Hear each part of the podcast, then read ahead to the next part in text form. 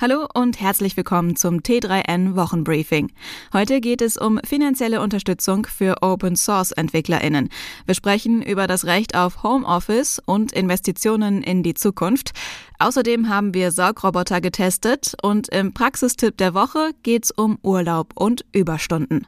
Alle Artikel findest du wie immer in den Show Notes oder direkt auf t3n.de. Fangen wir an.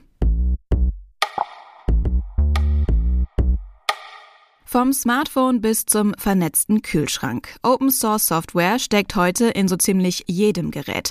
Das hat viele Vorteile, kann aber auch zu Problemen führen, wie sich beispielsweise Ende letzten Jahres gezeigt hatte.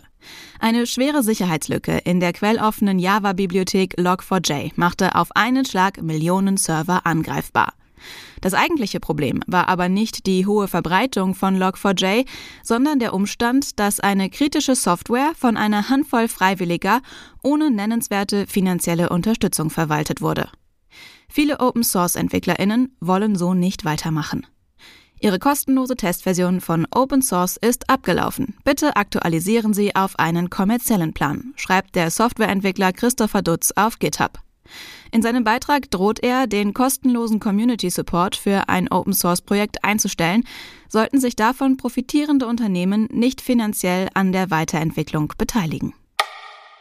Arbeitsminister Hubertus Heil fordert ein gesetzlich verankertes Recht auf Homeoffice.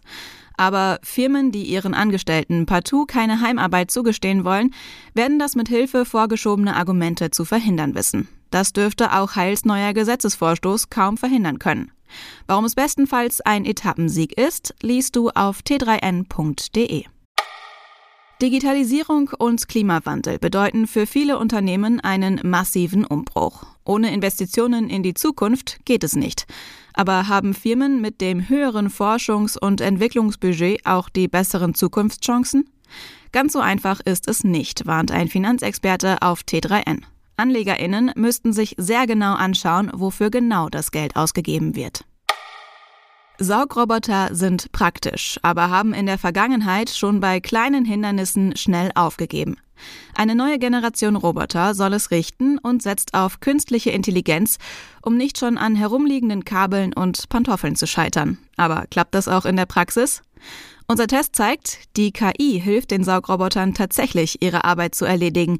Allerdings gibt es zwischen den Geräten deutliche Unterschiede. Lassen sich Urlaubstage oder Überstunden an Kolleginnen übertragen? Worauf du achten musst, wenn du deine freie Zeit an Kolleginnen spenden möchtest, liest du auf t3n.de. Denn grundsätzlich verboten ist es nicht, aber es gibt gewisse Fallstricke zu meistern. Das war das T3N Wochenbriefing. Hab eine schöne Woche und bis zum nächsten Mal. Ciao.